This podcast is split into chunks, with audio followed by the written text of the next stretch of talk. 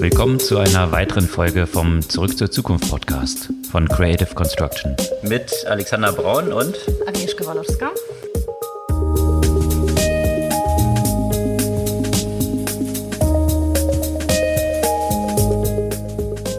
Was gab es Neues letzte Woche? Ich wurde dann am meisten schockiert von den Sicherheitsnews von Microsoft. Das ist einfach wirklich unfassbar und steige wir später nochmal in Detail ein. Was mich gewundert hat, dass es sich auf die Aktie von Microsoft kaum ausgewirkt hat. Mhm. Und vielleicht sind solche Security News mittlerweile überall schon eingepreist. So alltäglich, alltäglich, wie sie geworden sind. Wahrscheinlich. Und eben apropos Security, wirklich interessant in die Tiefe gehende Beitrag von Technology Review zu Thema Belarus und wie eben das Thema äh, Security auch in einem anderen Kontext verwendet wird oder vielleicht Security Schrägstrich eben Hacking. Dort wird von den Hackern quasi ein Cyber-Partisanenkrieg gegen das Regime geführt. Ja, und apropos Regime, wenn wir gerade bei totalitären Regimen sind, ist es ja auch nicht so weit nach China. China gab es wieder eine ganze Reihe von interessanten Ankündigungen. Es ist tatsächlich Xi Jinping in einem Regulierungsboom von interessanten Themen rund um Gig Economy. Privacy hatten wir ja letzte Woche ja schon, aber halt auch vor allem Algorithmen und Recommendations. Und da gibt es sehr interessante Einblicke, die viel weiter gehen, als äh, was der Westen bisher so auf seiner Agenda hat. Ja, was wird das denn für Auswirkungen vielleicht für TikTok haben? Ein chinesisches Unternehmen, dessen Erfolg ja auch sehr stark eben auf den algorithmischen Empfehlungen basiert. Und TikTok war ja auch in dem anderen Kontext in den News und zwar auch eine tiefergehende Analyse dazu, wie TikTok sich zum neuen Facebook entwickelt und was und was sind die Faktoren, die darauf äh, den erheblichen Einfluss haben. Ja, und, und TikTok war ja auch in Schlagzeilen aufgrund einer Ankündigung von einer Partnerschaft mit Shopify, die dann Social Shopping innerhalb von TikTok ermöglicht. Also das, was die anderen Player, Instagram und Co. auch schon vollzogen haben. Und in diesem Kontext Shopping Amazon äh, hat eine Ankündigung auch mit von der Partnerschaft bekannt gegeben und zwar mit Affirm, also dem Buy Now Pay Later Service aus den USA. Das wird jetzt zumindest in den USA zunächst bei Amazon integriert. Zu den Big Techs auch News von Apple und zwar zu dem Thema, das wir auch schon häufiger behandelt haben, also die Macht von App Store und die Freiheit oder die fehlende Freiheit der App-Entwickler, eigene Zahlungsmethoden einzuführen und die Nutzer darauf hinzuweisen, da gibt es eine Änderung, die groß klingt, im Moment aber in der Dimension eher klein ist. Und die Macht von Plattformen spielt im Kontext von Apple natürlich auch woanders noch eine Rolle und zwar bei Suchmaschinen. Da ist Google nach wie vor ja die Default-Suche bei Apple und das lässt sich Apple fürstlich entschädigen. Da gab es interessante News darum und was auch so die Konsequenzen eigentlich davon sind. Rund um Zahlung und Macht von Plattformen stellt sich auch die Frage, wie kriegt man dort mehr Demokratisierung rein? Und da gab es wiederum interessante News von Jack Dorsey und Square, die jetzt eine dezentralisierte Bitcoin-Exchange aufbauen wollen. Das hatte Jack Dorsey ja schon angekündigt gehabt. Hier gibt es jetzt genauere Details dazu, wie das geplant ist. In der letzten Zeit haben wir auch über diverse Lieferservices äh, berichtet. Jetzt äh, sind die in USA, also speziell in Chicago, ziemlich unter Beschuss. Geht es vor allem um Grubhub und DoorDash, denen ziemlich unfaire Geschäftspraktiken vorgeworfen werden. Und was das ja auch in dem Kontext auch für den deutschen Markt mit Lieferando und Co. bedeutet. Ja, und im Kontext von Lieferservices Delivery Hero hat jetzt bekannt gegeben, ich weiß nicht, ob schon offizielle Bekanntgabe ist, aber zumindest ist die News rausgekommen, dass sie jetzt bei Gorillas einsteigen werden. Also von daher, DoorDash ist vom Tisch und jetzt anscheinend Delivery Hero. Und noch mal auch eine News, wo wir beim Thema Lawsuit sind. Terranos haben ja viele vielleicht schon vergessen, dass es das existierte. Die ganzen Bücher und Filme äh, sind ja auch schon eine Weile her. Aber jetzt äh, startet eben tatsächlich der Prozess gegen die Gründerin und da kann man ja auch noch mal kurz hinter die Kulissen gucken. Da muss es wahrscheinlich bei den Filmen bald ein Sequel geben. Ja, das hat ja quasi schon der Journalist, der damals die Enthüllung gemacht hat, so ein bisschen angekündigt und äh, hat tatsächlich jetzt einen Blog und ich glaube, Podcast, der, der tatsächlich so ein bisschen Sequel zu seinem, zu seinen Enthüllungen ist. Ja, also viel Filmmaterial, was die Tech-Branche auch so liefert. Bevor wir in die Themen im Detail einsteigen, nochmal kurz die Erinnerung. Ihr könnt unseren Podcast gerne abonnieren beziehungsweise followen. Einfach in eurer Lieblings-Podcast-App den Follow-Button klicken und dann erhaltet ihr den Podcast jeden Dienstagmorgen ganz früh in eurem Podcast-Player automatisch. Ja, was gab's denn da in dem Kontext von Microsoft? Lass uns mal nochmal kurz bei der Telekom anfangen. Das haben wir nämlich äh, nächste Woche berichtet. Jetzt hat sich hier auch der angebliche Hacker ja auch zu Wort gemeldet und Telekom äh, oder T-Mobile vorgeworfen, deren Security wäre furchtbar. Ja, die Security wäre so einfach zu knacken. Und so ähnlich muss man sagen, ist es bei Microsoft. Eine der äh, News Outlets hat das äh, tatsächlich kommentiert. Another day, another major Microsoft Vulnerability. Und das ist äh, tatsächlich ja auch der Fall. Erst kam die Information, dass äh, die Default-Einstellungen bei den Microsoft Power Apps äh, 38 Millionen äh, unterschiedliche Nutzerdaten quasi öffentlich gestellt haben oder beziehungsweise potenziell Zugang dazu geschaffen haben. Das ist das eine. Aber was ich besonders krass fand und als ich das gelesen habe, dachte ich, das müsste eigentlich die Microsoft-Aktie komplett in die Tiefe stürzen. Es gab eine große Sicherheitslücke bei Azure, bei dem Microsoft Cloud-Dienst.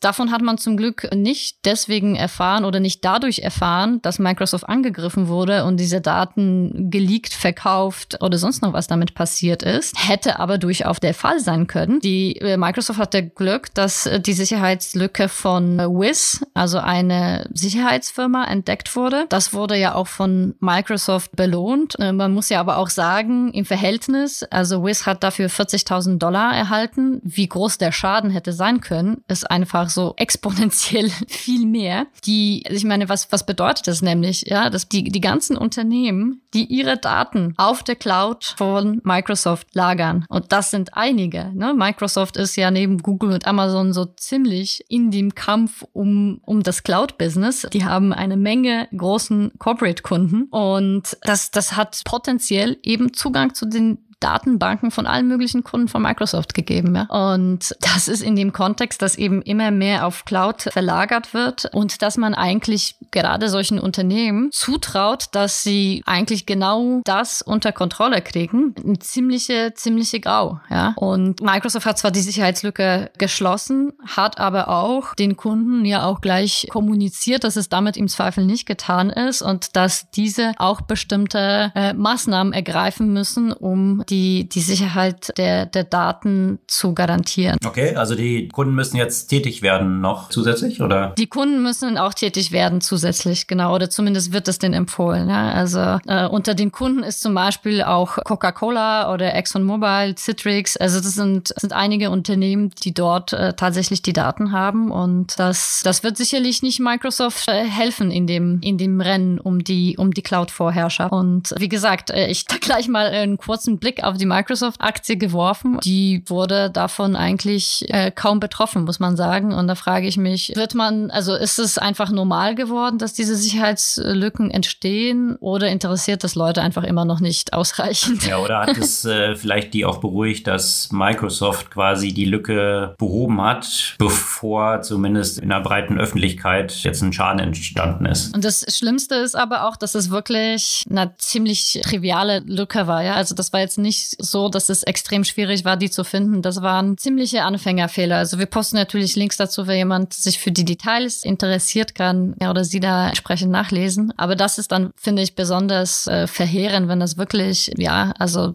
man könnte sagen, so Flüchtigkeitsfehler sind. Ja, schon faszinierend zu sehen, gerade vor dem Hintergrund, welchen Stellenwert Cybersecurity natürlich auch hat, vor dem Hintergrund der ganzen Super-GAUs. Also reiht, reiht sich einer am anderen über alle Unternehmen hinweg mittlerweile mittlerweile fast, dass bei so einem Anbieter dann solche schwerwiegenden Lücken dann noch auftauchen, die solche Anfängerfehler in Anführungsstrichen sich zurückführen lassen. Absolut. Und dieses Thema Cybersecurity hat aber natürlich beide Seiten. Und ein der wirklich für mich spannendsten Beiträge, die ich letzte Woche gelesen habe, eben bei Technology Review, verlinken wir natürlich hier, war eine Analyse dessen, wie eben Hacker gegen den belarussischen äh, Diktator eben mit, auch mit so einem Cyber Cyberkrieg oder Cyberwiderstandskampf vorangehen. Die modernen Regime, könnte man sagen, äh, oder die, die Regime von heute sind natürlich auch dafür bekannt, dass sie alles Mögliche an äh, Surveillance und grundsätzlich Einschränkungen auch der digitalen Rechte äh, vorantreiben. Und auf der anderen Seite sind sie aber auch selbst verletzlich, wenn es um die äh, Cybersecurity geht. Und vor allem, wenn eben sich die eigenen Leute dagegen wenden. Und was wohl eben interessant ist, also es ist diese Gruppierung heißt äh, Belarus Cyber Partisans. Von das sind eben die entsprechenden Hacker, die tatsächlichen Angriffe durchführen. Aber die werden ja unterstützt von einer Gruppe, die sich BIPOL nennt. Und das sind aktuelle und äh, frühere tatsächlich Regime-Mitarbeiter oder Offiziellen, die das Regime ganz gut kennen, die, die wissen, wie auch bestimmte Informationsarchitekturen dort aufgebaut sind. Also die haben ja auch Zugang zu Informationen darüber, wie zum Beispiel ja auch Daten äh, gelagert werden, wie die IT-Systeme aufgebaut sind und so weiter. Und die versorgen die Hacker eben äh, mit, mit Informationen. Und es ist wohl so, dass dieses, dass das System ziemlich penetriert ist mittlerweile. Was heißt es? Das heißt, dass bestimmte Informationen zum Beispiel zu, zu geplanten Aktionen gegen Oppositionelle identifiziert werden können, dass identifiziert äh, werden kann, welche Menschen unter eben so digitalen Surveillance äh, stehen, die wissen, welche Daten zum Beispiel gesammelt werden, die hatten Zugang zu zum Beispiel Drohnenaufnahmen von den Protesten und so weiter. Und das heißt, wer Zugang zu diesen Daten hat, hat kann auf unterschiedliche Art und Weise auch ähm, das System bekriegen. Also einerseits natürlich diese Informationen exponieren, auf der anderen Seite äh, zum Beispiel Leuten zur Flucht verhelfen und so weiter. Und äh, das zeigt eben auch, dass äh, wie dieser Cyberkrieg nicht nur, sagen wir mal, von solchen undemokratischen Systemen gegen die eigenen Leute oder gegen andere Länder verwendet werden kann, sondern auch, wie sich hier eben das Blatt wenden kann und, und die Hacker eben das System ja auch hacken können. Vor allem, wenn man solche, solche Unterstützung bekommt aus Leuten, die früher in den Reihen des Regimes waren. Also es, es lohnt sich sehr zu lesen. Das heißt, der Zugang existiert dort hauptsächlich, indem man Zugang eben zu früheren Regime-Insidern hat oder weil die Systeme halt auch nicht so Nee, gar nicht so. Gar, nicht nur so, sondern diese Insider haben die einfach so eine ursprüngliche Unterstützung geleitet, einfach sie angeleitet, wie was wo wohl zu finden ist. Und dann parallel gibt's eben diese Gruppe, die das tatsächlich äh, Hacken vorantreibt. Also natürlich auch, sagen wir mal, das klassische Hacken, was aber eben mit Hilfe von diesen Insidern viel effizienter stattfinden kann, weil man eben vielleicht bestimmte Lücken eher antizipieren kann. Interessant. Da gab's äh, vergangene Woche auch einen Artikel, der gewisse Parallelen aufzeigt. Diesmal in den New York York Times und diesmal über China, überschrieben äh, Spies for Hire, wo äh, beschrieben wird, wie Spione in China, also Hacker, äh, die einerseits sehr entrepreneurial, also als Unternehmer unterwegs sind, eigene Startups haben, äh, hier mit der Regierung dann auch zusammenarbeiten und äh, wie dort dieser ganze Überwachungsapparat und Hacking dann äh, funktioniert. Also durchaus auch ein sehr empfehlenswerter Artikel in New York Times, den verlinken wir natürlich auch, wo man so ein bisschen hinter die Kulissen schauen kann, wie Regierungen, Hacker und deren, deren Gemengelage da so ist. Ich finde ja. das, was, also, was, was du eben sagst und auch was diese dieser Beitrag über Belarus, das ist so, das gibt so ein bisschen so einen Eindruck davon, wie zukünftig diverse Art von äh, Kriegen eben geführt werden oder wie sie zum Teil jetzt schon geführt werden. Das ist, äh, das ist einfach äh, ganz was anderes ist als das, was wir unter Krieg und Widerstand noch irgendwie so in unseren Köpfen haben. Absolut. Äh, China gibt ja auch in ein paar anderen Dimensionen rund um Big Tech in der letzten Zeit ziemlich viel vor. Ja? Also was äh, Regulierung angeht, äh, hatten wir auch schon mehrfach darüber berichtet. Einerseits rund um Privacy, die vergangenen Woche in dem Podcast äh, wir berichtet haben, sich sehr stark eigentlich auch an die Regulierung rund um GDPR anlehnt und äh, die Verhinderung des Einflusses von extrem reichen Leuten. Das äh, hat Xi Jinping sich ja auch zum Ziel erklärt, hier ein Common Prosperity, also für die gesamte Bevölkerung Wohlstand zu schaffen und deswegen gegen extremen Reichtum und Anhäufung von Reichtum vorzugehen. Und wie es halt in China häufig so ist, muss dort gar nicht im ersten Schritt regulatorisch durchgegriffen werden, sondern indem äh, man äh, diese Konsequenzen einfach mal aufzeigt. Das hat man ja gesehen rund um Jack Ma und Börsengänge, die abgesagt wurden. Da sieht man schon sehr klar, wie stark die Regierung dort einfach eingreifen kann und hat dazu geführt, jetzt zum Beispiel vergangene Woche, Tencent hat die Ergebnisse bekannt gegeben. Die haben im letzten Quartal einen phänomenalen Gewinn von 6,5 Milliarden Dollar gemacht, haben aber gleich angekündigt, dass sie 7,7 Milliarden Dollar, also mehr als der Quartalsgewinn war, spenden werden. Das heißt, das äh, ist jetzt so ein bisschen das Appeasement, was stattfindet durch sämtliche Tech-Unternehmen in China, die äh, sich jetzt dem Wohl der Bevölkerung verpflichtet sehen und deswegen Spenden jetzt äh, in Milliardenhöhe leisten.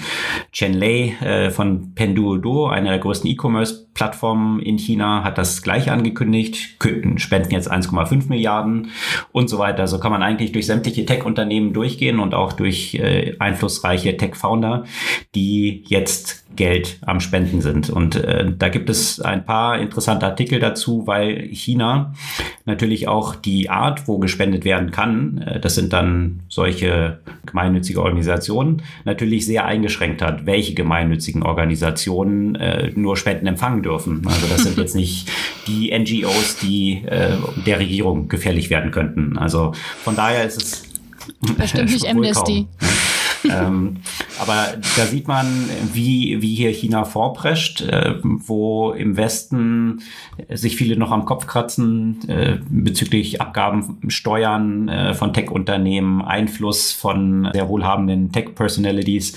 China legt hier vor. Und interessanterweise, vergangene Woche, auch was die Arbeitszeiten angeht. Jack Ma hatte ja in mehreren Interviews gelobt, dass äh, Alibaba in China so groß geworden ist, weil so eine Work Ethic äh, existiert bei den Mitarbeitern, äh, die sogenannte 996, also von neun bis neun und das sechs Tage die Woche, äh, dass das ganz normale Arbeitszeiten in China sind.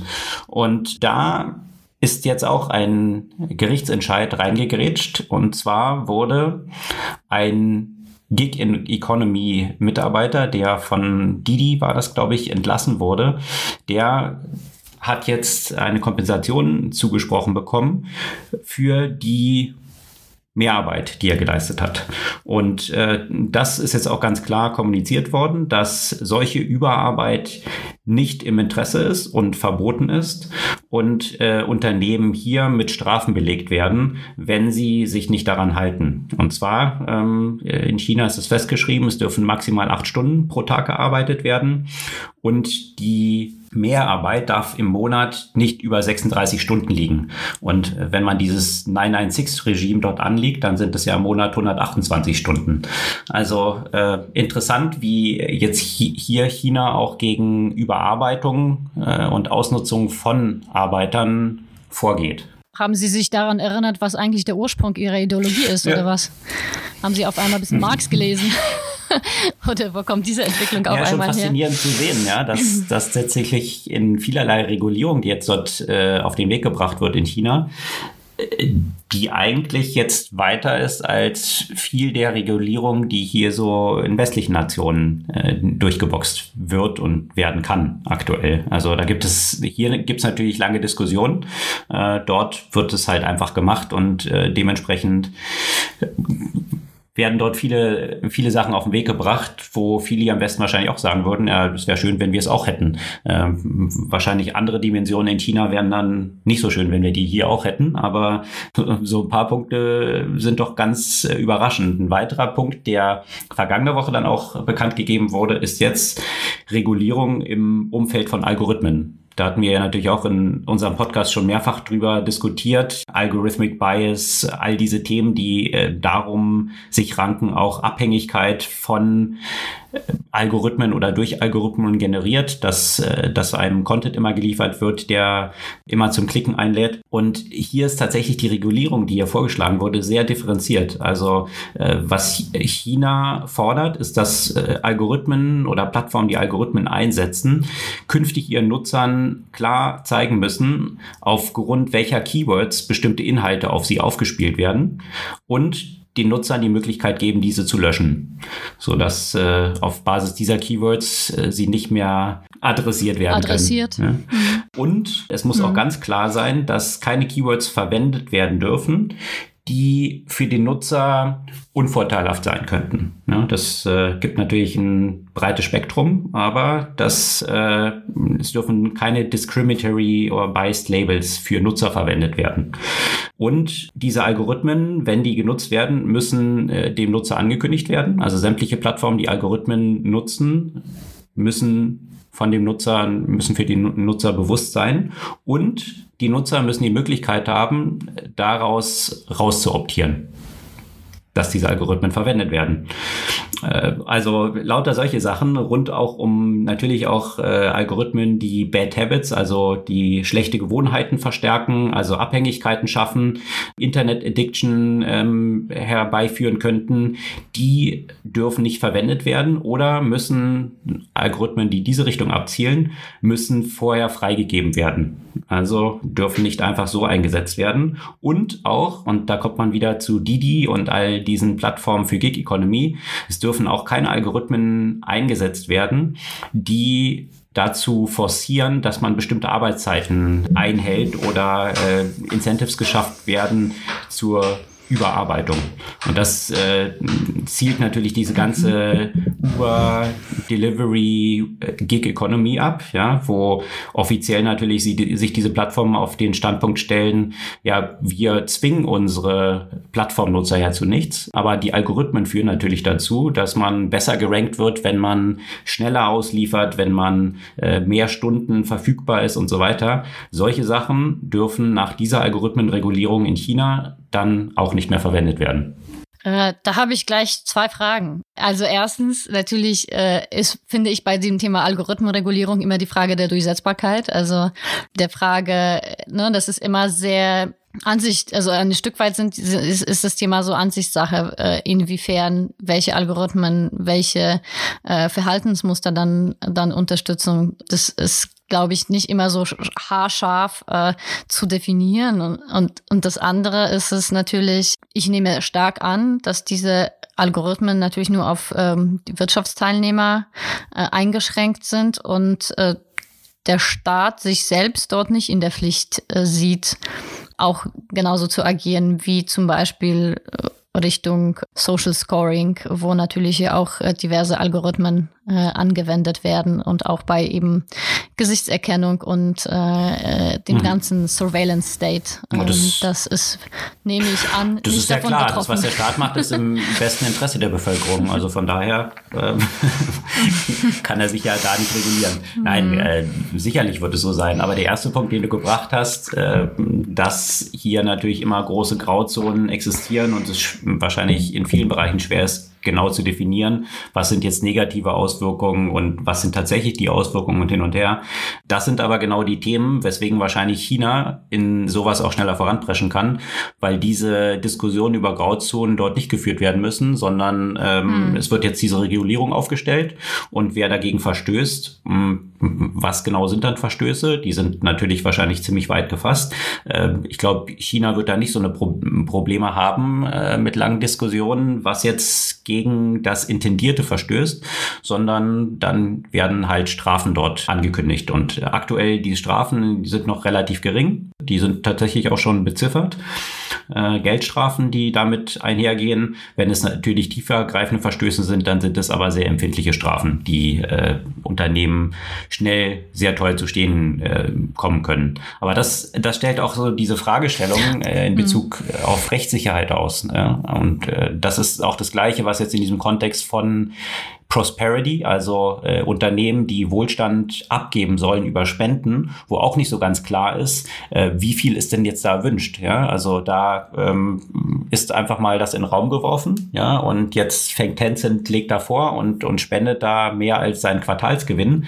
Reicht das aus und äh, orientieren sich dann mangels Angabe durch den Staat andere Unternehmen dann auch daran. Also das ist genau dieses, äh, dieses Umfeld, was halt geschaffen wird, wo jetzt eigentlich ein Wettbewerb der Unternehmen stattfindet, dem Staat am gehörigsten zu sein. Und äh, ja, und ich glaube, das ist ja auch so ein bisschen der Punkt, ne? Also dieses Thema äh, Rechtssicherheit, also eben diese eben nicht zu geben.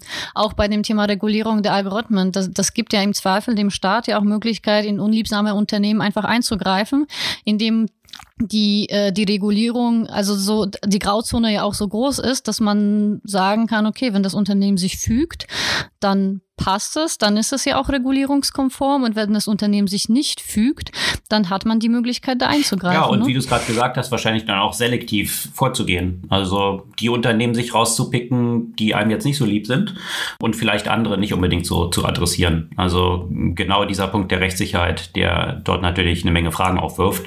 So sehr man viel von dieser Regulierung in mehreren Bereichen jetzt in China auf den Weg gebracht wird, durchaus unterstützen kann und äh, sinnvolle Überlegungen drin stecken, sind das natürlich genau diese Fragestellung und auch genau diese Fragestellung, die, die ich ja auch in, in unserem letzten Podcast so ein bisschen aufgeworfen habe, rund um die Verfügbarkeit von chinesischen Unternehmen äh, für ausländische Investoren, wo ja auch nicht ganz klar ist, äh, diese Vehikel, über die jetzt äh, westliche Investoren dort investieren können über diese ADRs und äh, VIEs, also diese, diese Shell Companies, die in den Cayman Islands eigentlich aufgebaut sind, wo man nicht direkt die Anteile an chinesischen Unternehmen hält. Da könnte halt China auch von heute auf morgen eigentlich sagen, ja, dass das nicht rechtmäßig ist.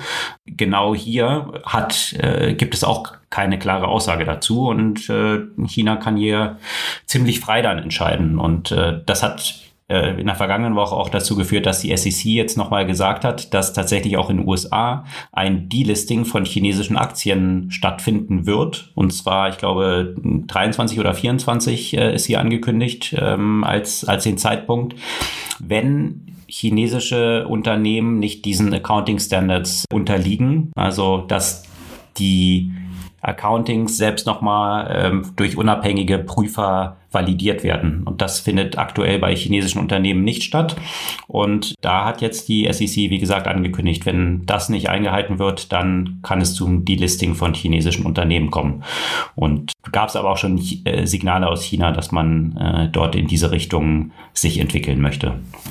Dieses Thema Algorithmenregulierung, da habe ich mich gleich gefragt, welche Konsequenzen das äh, für TikTok und für das Mutterunternehmen von, äh, also ByteDance äh, haben wird. Weil wenn man sich genauer TikTok anschaut, dann ist es eigentlich ein. Jeder Punkt davon.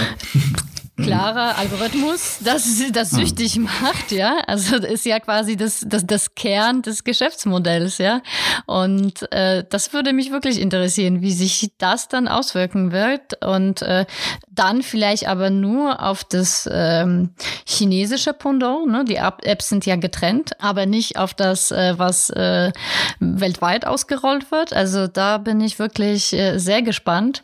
Zumal TikTok jetzt natürlich so ziemlich am aufsteigenden Ast ist, äh, vor allem was die, die Nutzungszahlen anschaut. Äh, das ist die, die erste solche App mit, mit solchen Nutzungszahlen, die eben nicht zu Facebook gehört. Ja, also das heißt, ähm, die sind die erste Nicht-Facebook-App, die über drei Milliarden Downloads äh, erreicht hat. Und um das im Kontext zu sehen, es gibt 5,3 Milliarden Smartphone- oder Mobilphone-Nutzern äh, weltweit.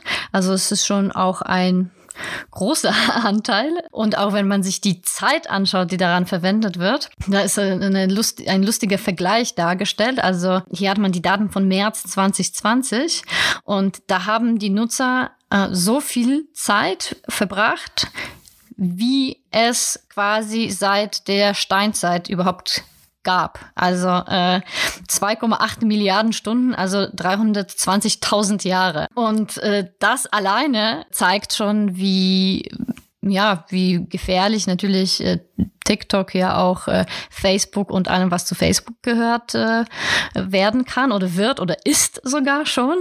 Mm, aber da gab es ja auch noch mal so eine kleine Änderung, kleine Neuigkeit, die eigentlich gar nicht so große Beachtung gefunden hat. Ich muss auch sagen, dass ich das erst jetzt erfahren habe. Und zwar führt TikTok sowas ähnliches wie Facebook ein, und zwar ein TikTok-Login Kit. Mm, das heißt, dass, dass Drittnutzer oder andere App-Entwickler können eben äh, TikTok dazu nutzen, um eben ihre äh, Nutzerinnen und Nutzer zu validieren.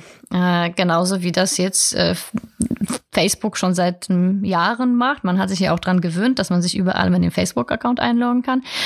Den gleichen Weg äh, möchte jetzt gerade auch ähm, TikTok gehen. Und auch in diesem Kontext äh, kann ich mir durchaus vorstellen, dass es Facebook gefährlich werden also kann. Also auf diesem Wege dann zu so einer universalen ID zur Registrierung auf anderen Websites werden. Genau. Ja.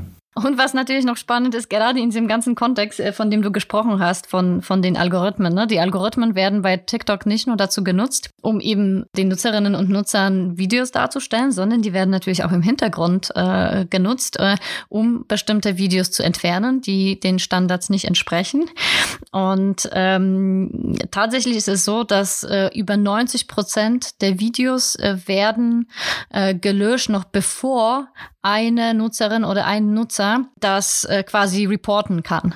Ähm, das heißt, dass die extrem schnell äh, greifen äh, und, und eben Videos, die den äh, TikTok-Standards widersprechen, einfach äh, schon, schon proaktiv äh, gelöscht werden. Und das ist sicherlich ein Algorithmus, das die chinesische Regierung gerne behalten möchte, weil natürlich auch die Standards, die Community-Standards sehr stark durch die offizielle Linie ja auch geprägt sind. Ja, und wo sind. sich die chinesische Regierung wahrscheinlich auch sehr über die Ankündigung von Apple freut, äh, entsprechende Content-Filter, äh, so können sie ja durchaus genannt werden, äh, mhm. einzuführen. Natürlich dem Ziel, äh, hier kinderpornografisches Material von den Plattformen fernzuhalten oder Jugendliche vor sexuellen Inhalten zu schützen. Ähm, aber äh, da gab es äh, auch nochmal einen sehr interessanten und sehr empfehlenswerten Artikel von Edward Snowden genau zu diesem Thema, was eigentlich die Konsequenz dann davon sein könnte und die entsprechende Überwachung, mhm. die damit äh, in sämtlichen Devices dann etabliert wird, was eigentlich genau dem proklamierten Ziel von Apple widerspricht. Also natürlich eben äh, viele Konsequenzen, Up- und Downsides in beide Richtungen, wie es eben mit Technologien immer der Fall ist, die äh, hier zum Vorteil und zum Nachteil ausgenutzt werden können. Rund um TikTok gab es aber auch noch interessante News, äh, die sich auch in diese Richtung von Facebook und anderen Social Apps entwickeln, äh, Facebook und äh, natürlich auch Snap, die sehr stark in der letzten Zeit zur Monetarisierung auch auf E-Commerce setzen und eben Social Commerce sehr stark vorantreiben, also dass man in Instagram äh, direkt Produkte kaufen kann, nicht mehr raus geleitet wird, um nachher den Kauf woanders abzuschließen, ist natürlich von großem Interesse dieser Plattform, diese Sales direkt selbst zu generieren und damit auch äh, an den Umsätzen zu partizipieren. Und äh, das wird jetzt auch TikTok machen und zwar in Partnerschaft mit Shopify. Und äh, das ermöglicht Händlern, die auf Shopify unterwegs sind, zunächst mal in den USA im ersten Schritt auch diese Kaufmöglichkeiten direkt in TikTok zu integrieren, sodass dann über diese Plattform direkt Käufe mit Shopify dahinter abgewickelt werden können. Und äh, ja, also ich denke, es ist durchaus äh, vor dem Hintergrund der extrem dynamischen Entwicklung und der Zielgruppe, die dort unterwegs ist, mit entsprechenden Influencern, die äh, eine zig Millionen Reichweite haben, Es ist natürlich ein hochinteressantes Medium und sicherlich für Shopify sehr interessant, dort diesen Zusatznutzen ihren Händlern anbieten zu können. Auf jeden Fall, ja. Shopping. Genau, in diesem äh, Kontext, ja? äh, Kontext von Shopping gab es ja noch hm. andere Ankündigungen auch von einem großen Player oder vielmehr dem größten E-Commerce-Player. Ja, und das hat mich so ein bisschen, als ich dann erstmal die, die, die einfach nur die Headline gelesen habe, so dass Amazon Buy Now Pay Later einführt, äh, habe ich das so ein bisschen stutzig gemacht, weil eigentlich bietet das Amazon schon seit längerer Zeit, zumindest bei ausgewählten Produkten. Aber äh, hier ging es eigentlich noch viel mehr darum, mit wem Amazon das auch macht, oder? Ja, genau. Amazon hat jetzt eine Partnerschaft mit Affirm angekündigt. Äh, das ist der ja wohl größte Player im Buy Now Pay Later Bereich in den USA zumindest, äh, von einem ehemaligen PayPal Gründungsmitglied äh, Levchin gegründet. Also gibt es ja diese große PayPal-Mafia von sehr erfolgreichen weiteren Unternehmen, die daraus so entstanden sind. Der hat ja Affirm gegründet und Affirm hat natürlich in der Corona-Lockdown-Zeit extrem geboomt, vor allem auf, aufgrund von den Verkäufen von Pelotons. Äh, und Pelotons sind ja jetzt nicht gerade günstig und die sind hauptsächlich eben über Firmen abgewickelt worden, die Käufe, Buy Now, Pay Later, und äh, machten, ich glaube, teilweise 30 oder 40 Prozent des Gesamtumsatzes aus. Also irgend so eine astronomische Dimension, was natürlich auch eine große Gefahr dann darstellt für so ein Unternehmen für, wie Affirm. Und die Aktie von Affirm hat in der letzten Zeit auch sehr gelitten, gerade vor dem Hintergrund auch von Akquisitionen, die jetzt äh, hier im Buy Now Pay Later Bereich ja stattgefunden haben. Hat mir auch berichtet, Afterpay, Rekord Exit und äh, das ist natürlich äh, eine Gefahr und äh, deswegen jetzt diese Integration bei Amazon. Die Aktie von Affirm ist gleich mal 15 Prozent nach oben geschossen aufgrund dieser Ankündigung und das ermöglicht es künftig Käufen von mindestens 50 Dollar dann eben äh, in Raten abgezahlt zu werden. Also ohne Zinsen, ich glaube, sind es dann in, in äh, über einen Monat verteilt in äh, zwei Installments und wenn es darüber hinausgeht, dann eben auch entsprechend mit Zinsen. Also so eine Verschiebung des Kreditgeschäfts, was natürlich auch den tradierten Banken eigentlich ein Dorn im Auge sein dürfte, dass sie dort in diesem Umfeld nicht direkt unterwegs sind. Wäre das nicht eigentlich sinnvoll von Amazon sowas wie Affirm zu kaufen? Gerade natürlich angesichts dessen, dass äh, auch äh, Apple mit äh, Apple Pay ja auch eine Buy Now Pay Later Funktion äh, eingeführt hat und äh, äh, sich somit ja auch hier ein Stück vom Kuchen rollen möchte. Jetzt gerade, wo du sagst, Affirm hat ja so ein bisschen auch auch gelitten, wäre das vielleicht sicher, wäre das vielleicht eine gute Möglichkeit äh, von Amazon, dass äh, ja nicht gerade auch uninteressiert ist an an den ganzen Lösungen rund um Financial Service ist, äh, so ein Unternehmen zu erwerben. Ja, da frage ich mich sowieso sowieso ein bisschen, äh, auch vor dem Hintergrund, was du davor gesagt hattest, dass Amazon ja auch schon ähnliche Modelle quasi angeboten hat. Inwiefern sie da dieses Interesse haben, jetzt irgendwie ihr Firmen stark zu machen und äh, das nicht versuchen selbst aufzubauen. Die Grundlagen dafür hätten sie, die Marktzugang haben sie auch.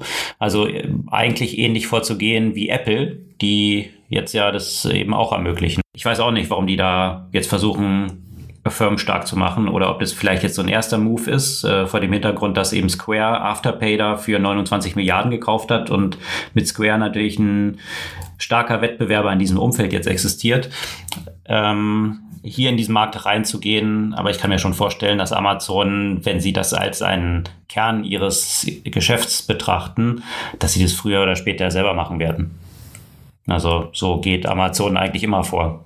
Also eigentlich umgekehrt, dass sie erst die Sachen für sich bauen und dann anderen anbieten. Ähm, schauen wir mal, wie das jetzt mit Firmen hier weiterläuft. Ja, und apropos Apple und Zahlung. Da gab es ja auch von Apple eine, auch eine News, die so ein bisschen aufgebauscht wurde, könnte man sagen. Weil das klingt, als würde sich wirklich sehr groß was verändern. Also nochmal kurz als Erinnerung. Äh, Apple war ja schon äh, stark unter Beschuss, vor allem in dem Kontext von Fortnite. Da ging es ja darum, dass ähm, Apple anderen Entwicklern, die ihre Apps im App Store haben, nicht erlauben, auf andere Zahlungsmodelle äh, zu wechseln und die Nutzer äh, und Nutzerinnen darüber zu informieren, dass es auch andere Zahlungsmöglichkeiten jenseits von App Stores, äh, jenseits vom App Store gibt. Was ja, was ähm, ja einen Umweg rund um diese 30 Prozent dann äh, hm? bedeuten würde, an denen Apple natürlich kein Interesse hat, weil die genau. beim App Store diese 30 Prozent abgreifen. Genau, und den ersten, äh, die, die erste ähm, ja, die erste Zugeständnis könnte man sagen, hat Apple ja schon vor einer Weile gemacht, indem sie gesagt hat, okay, okay, okay, für die ganzen kleinen Entwickler, äh, also alle, die weniger als eine Million Dollar im App Store generieren im Jahr, äh, senken wir diese Apple Steuer auf 15 Prozent. Ja, das äh, war ja schon vor, vor einer Weile.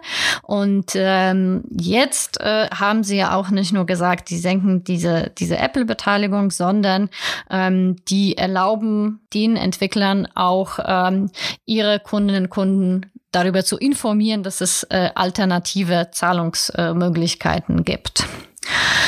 Und äh, natürlich präsentiert das Apple so, als wäre das eine sehr große Veränderung und Riesenzugeständnis, weil ja äh, eigentlich 98 Prozent der Entwickler äh, im App Store eben unter dieser Millionenmarke sind. Allerdings muss man sich dafür aber eher die Umsätze anschauen. Die stehen für lediglich fünf Prozent der Umsätze, die im App Store generiert werden. Und äh, da sieht das Bild gleich ganz ja, anders das aus. Das Lustige daran ist ja vor allem, also Apple widerspricht sich ja selbst damit total in, in ihrer ganzen Argumentation von die Zahlungen müssen über den Apple App Store eben abgewickelt werden, äh, steht ja immer ganz vorne Usability.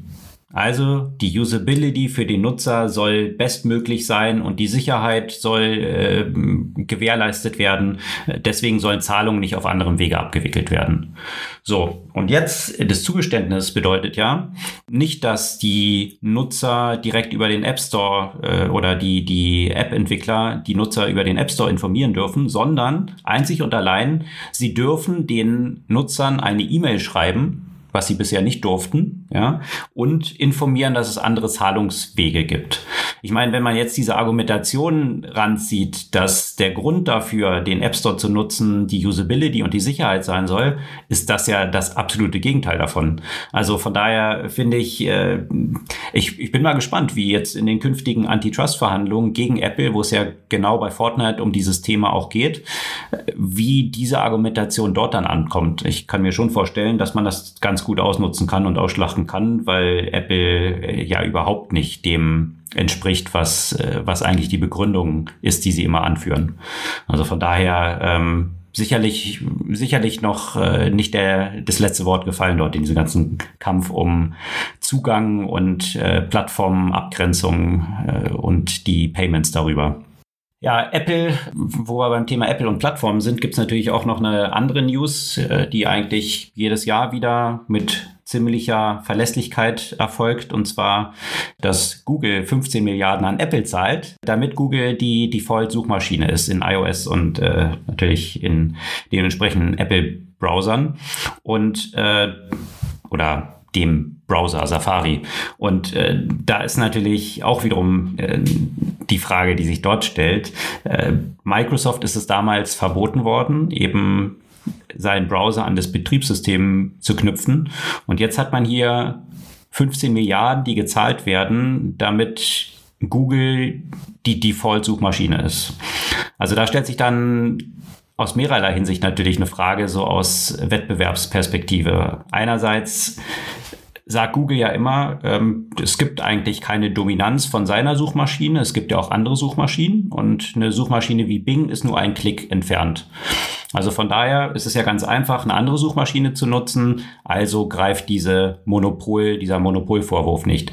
Dann stellt sich aber doch die Frage, wenn es so einfach ist und äh, den Nutzern alle Möglichkeiten gegeben sein soll, eine andere Suchmaschine zu verwenden, warum zahlt Google dann 15 Milliarden dafür, dass sie es doch nicht so einfach können?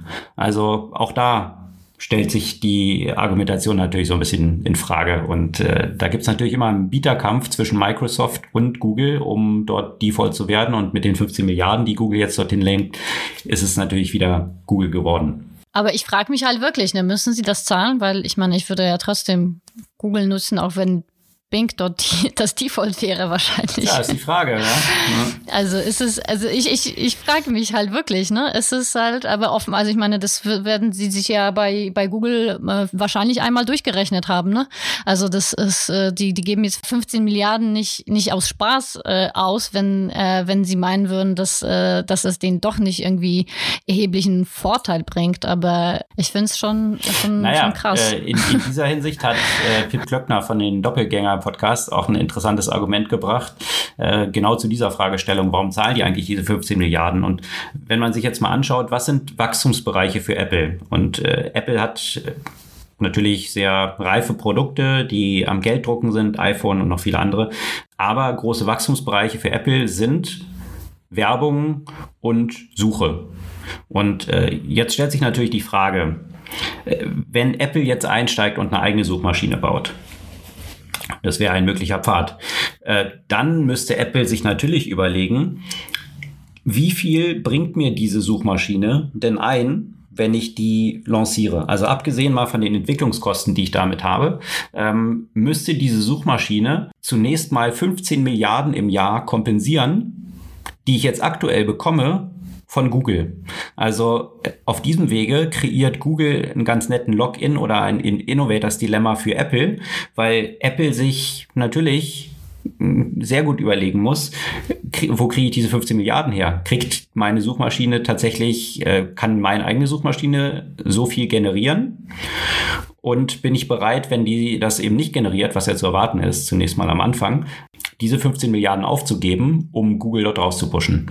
Und äh, ja, das, das äh, ist ein klassisches Innovators-Dilemma, was dort irgendwie existiert, was äh, natürlich Anreize schafft für Apple, dort nicht weiter in Suchmaschinen einzusteigen, was durchaus auch Teil der ja, Argumentation für Google sein könnte, diesen Betrag zu zahlen.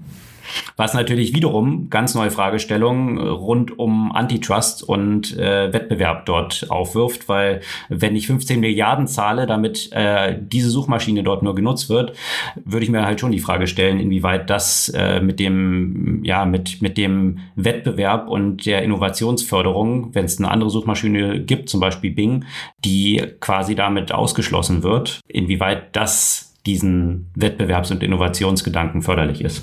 Ja, Wettbewerbs- und äh, Dezentralisierung hängen ja häufig eng miteinander zusammen. Also viele mögliche Lösungen anbieten und der Markt regelt es dann über die, die am erfolgreichsten, am erfolgreichsten ist und sich durchsetzt.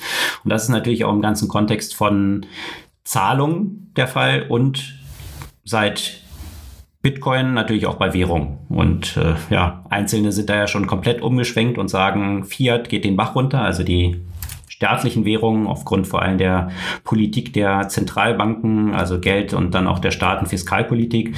Ähm, Inflation steigt und äh, die Kryptowährungen allen voran Bitcoin und Ether sind natürlich in der letzten Zeit auch wieder recht stark gestiegen. Und ein starker Verfechter von Bitcoin ist der Jack Dorsey, also der Gründer von Twitter und Square. Und Square ist ja ein sehr veritabler Player im ganzen Payment-Markt geworden. Und äh, der hatte ich glaube, es war jetzt vor zwei, drei Monaten in einem Tweet mal angekündigt, sie arbeiten an einer Plattform, die Bitcoin weiter unterstützt und äh, Zahlungen äh, und auch äh, Handel von Bitcoin ermöglicht. Name TBD, also Name to be determined, also hatte nur TBD hingeschrieben und jetzt äh, gab es einen Tweet, dass tatsächlich diese Plattform jetzt erstmal TBD heißt. also nicht nur mal gucken, ob da noch ein richtiger Name äh, bei rauskommt, aber das Ziel ist jetzt bekannt gegeben worden von Mike Brock. Das ist der Manager oder der dieses äh, diese Anstrengung dort leitet, äh, dass es eine komplett dezentralisierte Bitcoin Plattform sein soll. Also das heißt, ich kann meine Währung, also meine Fiat-Währung in Bitcoin transferieren von User zu User, also nicht mehr, dass ich einen zentralen Mittelsmann habe. Also wenn wir uns heutzutage solche Sachen wie Coinbase anschauen oder auch Square selber, da kann ich natürlich meine Dollar oder meine Euro in Bitcoin umtauschen, aber ich brauche immer diese Plattform, die dazwischen steht. Und diese Plattform, die dazwischen steht, und das ist auch so die Argumentation, die ist halt nicht allen Leuten gleichwegs in der ganzen Welt verfügbar. Und äh, das Ziel, was hier verfolgt wird mit einer dezentralisierten On- and Off-Ramp zu Bitcoin und also in Bitcoin rein und aus Bitcoin raus, äh, soll die Potenziale, die in Bitcoin schlummern, eben allen Leuten in der ganzen Welt ermöglichen. Aber sag mal noch mal kurz, äh, ist es nicht eigentlich so, wie, wie die ursprünglichen äh, Bitcoin-Handelsplattformen ja eigentlich auch aufgestellt sind? Also ich meine, ich mich erinnere, als ich damals die ersten Bitcoins irgendwie 2013 oder so gekauft habe, da ging es ja auch nur Peer-to-Peer. -Peer. Da gab es ja auch noch keine Coinbase oder sonst noch was, wo man das einfach eintauschen konnte, sondern du musstest wirklich direkt äh, von Nutzer zu Nutzer kaufen. Äh, damals war es natürlich eine Usability-Nightmare, ähm, aber äh, das war ja quasi auch so ein bisschen dieses, dieses Ursprungsgedanke äh, äh auch davon, oder? Das würde mich jetzt wundern, wenn Basiert du die ja, direkt also äh, Nutzer zu Nutzer gekauft hast. Du hast vielleicht eine Plattform genutzt, die Nutzer mit Nutzern verbindet. Richtig? Also weil, ja. Ja, genau. Nutzer, äh, ja klar, aber, aber ich habe ja nicht an die Plattform, sondern die, also klar, die Plattform war ja quasi ein Mittelsmann, aber ich habe, äh, ich musste mhm. ja quasi von dem konkreten, ich habe von dem konkreten Nutzer äh, gekauft und als ich zum Teil verkauft habe, war es ja auch, dass, dass ein bestimmter Nutzer eben das Angebot halt bestätigen mhm. musste und von ihm äh, kam dann ja auch das noch Geld. diese Plattform, die dazwischen steht, die quasi der Marktplatz ist, die dich mit den anderen mhm. Nutzern verknüpft.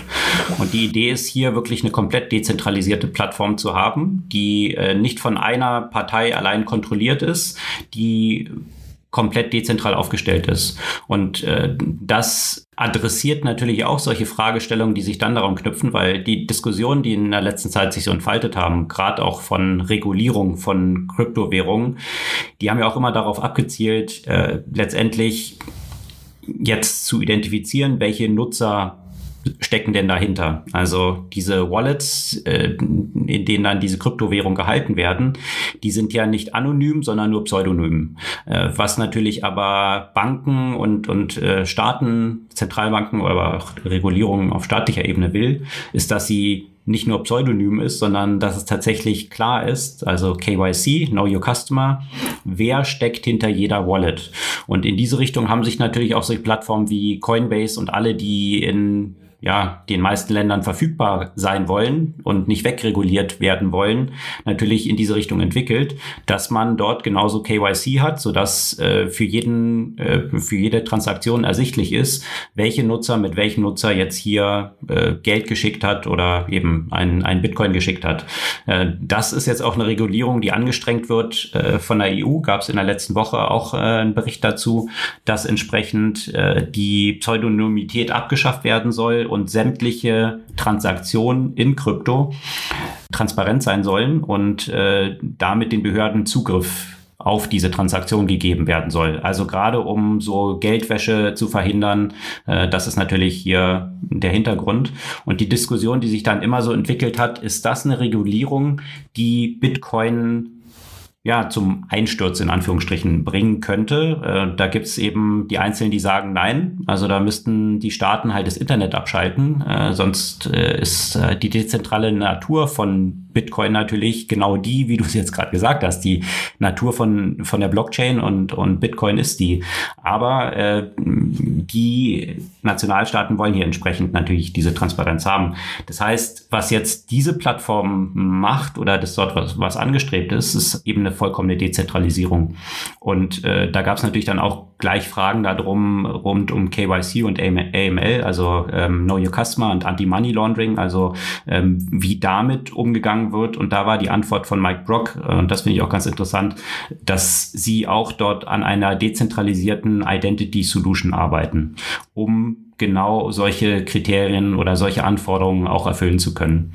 Also sicherlich äh, spannend, was sich dort entwickelt und äh, die Möglichkeit auf der einen Seite der Weiterentwicklung von Bitcoin über Lightning Network, wo eben Zahlungen sehr schnell möglich sind, äh, was immer noch ein bisschen das Problem von Bitcoin war. Also dort gab es ja große Weiterentwicklung, jetzt auch in diesem Kontext von On- and Off-Ramps, also von Fiat in Krypto und zurück, äh, hier entsprechend dezentralisierte Plattformen zu bauen. Ich finde es interessant vor allem, dass es, äh, dass eben Jack Dorsey, der ja mit Square eigentlich auch ein Interesse dran hat, Square zu unterstützen.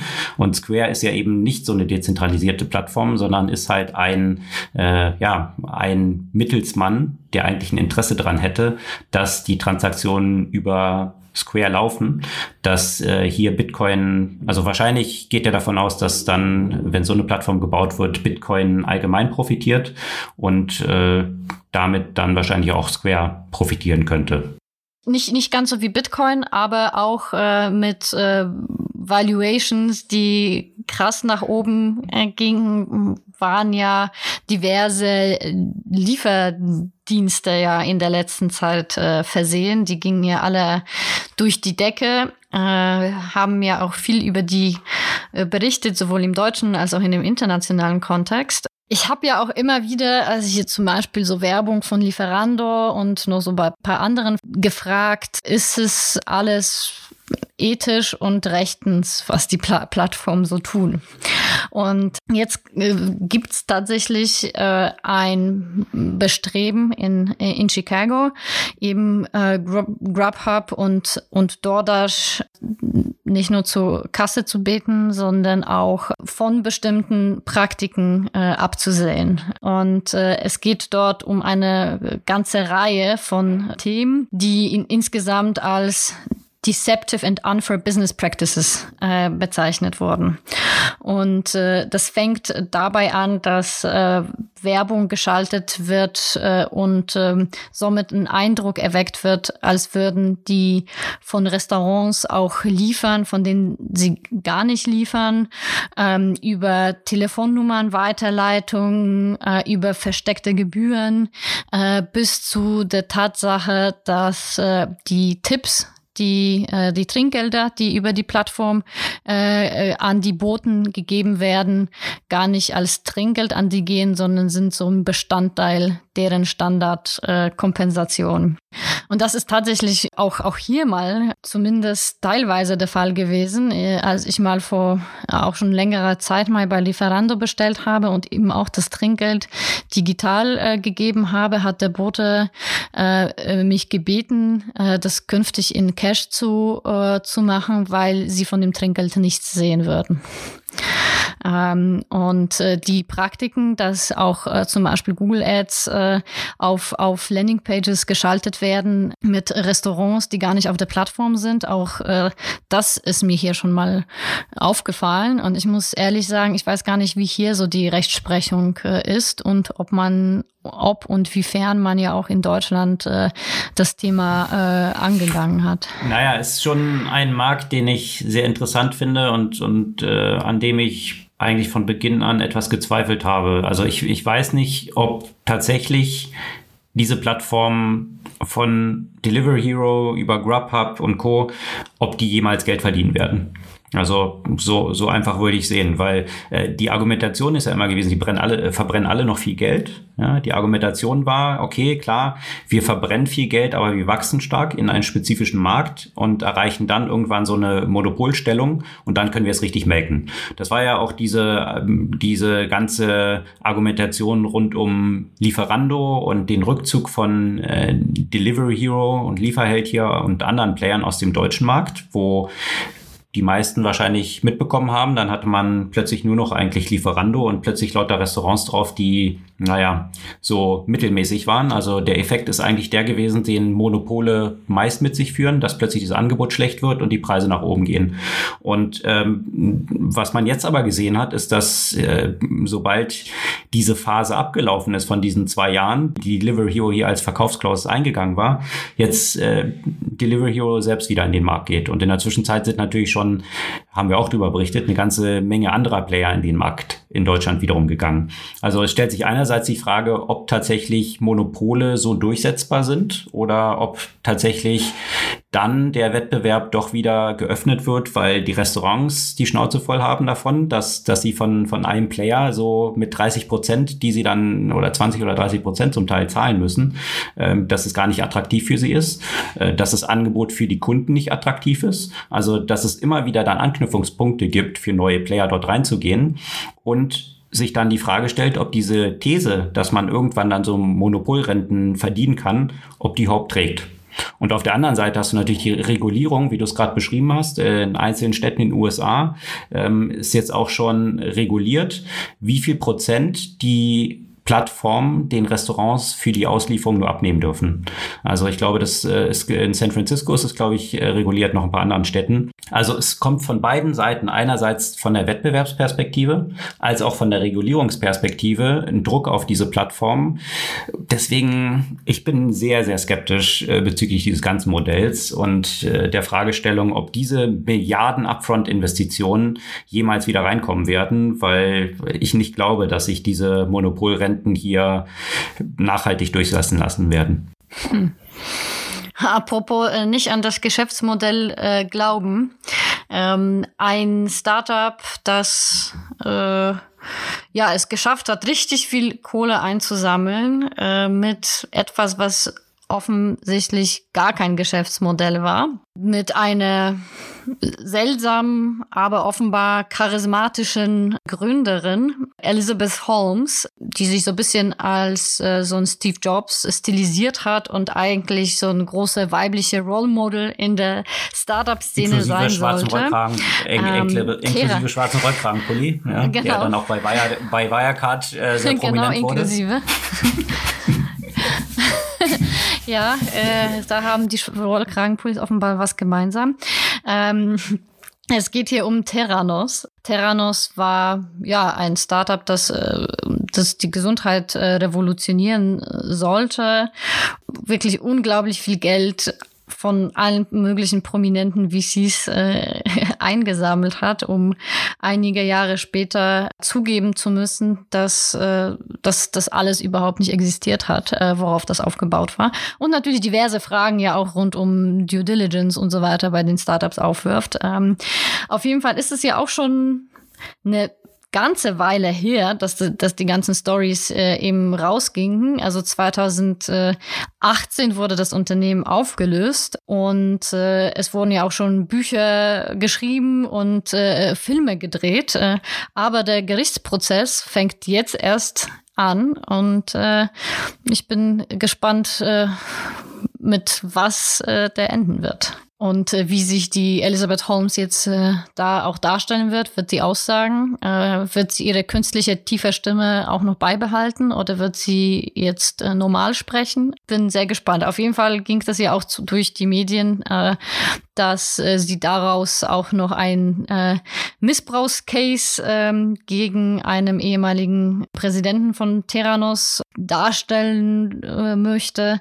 Es ist äh, ja, bei der Frau äh, sowieso schwer zu sagen, wie, wie ihr Plan und ihre äh, Strategie sein wird und wie sie aus der ganzen Geschichte noch irgendwie rauskommen Ja, das Interessante ist halt in diesem Kontext, wie viel Geld in dieses Unternehmen gesteckt wurde, was tatsächlich einfach nur ja, ziemlich klar wurde, dass nichts davon funktioniert hat. Also mit einem Tropfen Blut diese ganzen Analysen dann zu machen, äh, sogar ein Rollout dann stattgefunden hat in lauter Drugstores, also in ähm, Drogeriemärkten ähm, Plattformen für diese Analyse installiert wurden und so weiter. Also wie weit diese Kompletterfindung getrieben wurde, um vorzuspielen, dass es tatsächlich funktioniert. Und das Interessante und die Diskussion, die es ja danach auch gegeben hat, du hast jetzt gesagt hier äh, VCs, das Interessante ist, die meisten VCs sagen, deuten darauf hin, dass eben tatsächlich keine professionellen VCs in Terranos investiert haben, sondern das äh, meiste Geld ist tatsächlich von reichen Individuen, also zum Beispiel der Walton Family, die hinter Walmart steckt, von Rupert Murdoch, von Betsy DeVos, der ehemaligen Bildungsministerin von Donald Trump, ähm, lauter solchen sehr reichen Individuen, hauptsächlich in Terranos geflossen. Venture Capital ist dort eigentlich gar keins reingeflossen. Ähm, was so ein bisschen jetzt die VCs äh, als Beleg vorhalten, dass sie halt sagen, sie machen halt schon ein bisschen bessere Analyse und lassen sich nicht so einfach über den Tisch ziehen. Nichtsdestotrotz ist dort viel Geld verbrannt worden. Äh, viele sind dem auf den Leim gegangen. Ja, mal gespannt, wie es dort dann ausgehen wird. Hast du eine Buchempfehlung diese Woche? Ja, letzte Woche ist die ja rausgeflogen. Deswegen nochmal die von letzter Woche passt ja eigentlich auch äh, ganz gut dazu. Auch äh, ein der andere wie äh, Elizabeth Holmes, der auch äh, geschafft hat, äh, vielen Leuten etwas, was nicht wirklich als Geschäftsmodell existierte, zu verkaufen. Ähm, Adam Newman, äh, gut, also WeWork gab's und sie hatten auch Offices, äh, aber ein Geschäftsmodell war es trotzdem nicht wirklich. Vor allem nicht eins, was so hoch äh, bewertet äh, werden sollte. Und ich habe schon einmal ein Buch äh, darüber, The Biggest äh, Loser, em empfohlen. Jetzt kam ja auch vor nicht so langer Zeit das andere, The Cult of We. Ähm, natürlich viele alles ist ähm, sehr ähnlich. Äh, klar, die Geschichte ist ähnlich. Äh, viele der Anekdoten sind natürlich auch ähnlich, die auch darstellen, wie was was für Wahnsinn ähm, dort herrschte. Ähm, ich finde cool, dass We noch bisschen äh, besser oder bisschen, bisschen spannender, weil das äh, auch noch äh, mehr auf die Details von unterschiedlichen ähm, Stages des, des Unternehmens in Licht wirft und sich nicht nur rein auf die Person Adam Newman fokussiert, wie das bei dem anderen Buch äh, der Fall ist. Auch wenn natürlich auch hier nicht überraschend er die zentrale Figur ist. Ähm, der sagt er ja auch äh, selbst, äh, ne? What's uh, uh, good for me, it's good for WeWork. Und uh, somit hat er ja auch äh, einiges äh, argumentiert äh, an Entscheidungen, die, die eigentlich dem Unternehmen geschadet hat, aber von denen er persönlich profitiert hat. Ja, schon faszinierend. Äh, diese, diese beiden Bücher, sicherlich lesenswert. Äh, Billion Dollar Loser war das erste, ähm, was de facto nicht ganz stimmt. Das, äh, genau. Ja, Billion Dollar Loser, sorry, ich habe ja falsch den Titel diese genannt. komische Show in den USA, die am schnellsten abnehmen kann. Ähm, so. Aber äh, Billion Dollar Loser. nee, nee, Billion und, Dollar äh, Loser. tatsächlich der Einzige, der nicht Billion Dollar Loser war in diesem ganzen Game, ist äh, Adam Newman gewesen. Der hat nämlich zwei Milliarden dort rausgenommen in persönlichem Vermögen. Äh, hat also zwei Milliarden von hier tatsächlich dann prominenten VCs und auch vielen Investmentfonds bezahlt bekommen dafür. Ähm, eigentlich 11 Milliarden zu verbrennen. Also äh, ganz guter Return für ihn gewesen, wohingegen alle anderen äh, ja nicht so gut davon gekommen sind. Äh, The Cult of We, jetzt das aktuelle Buch darüber mit vielen wirklich sehr interessanten Anekdoten auch äh, raus, die sicherlich lesenswert und amüsant sind. Äh, amüsant, wenn man nicht selbst als Angestellter da oder Angestellte drunter leiden musste unter den Konsequenzen und auf der Straße gelandet ist, äh, den Job verloren hat, während äh, Adam Newman mit zwei Milliarden rausmarschiert ist. Das also die Buchempfehlung dieser Woche. Sämtliche Artikel, über die wir heute gesprochen haben, verlinken wir wie immer auf unserer Podcast-Blogseite und in den Shownotes unseres Podcasts. Wir freuen uns über euer Feedback, über eure Kommentare, gerne auch Follows und Abos unseres Podcasts und freuen uns, wenn ihr kommende Woche wieder dabei seid.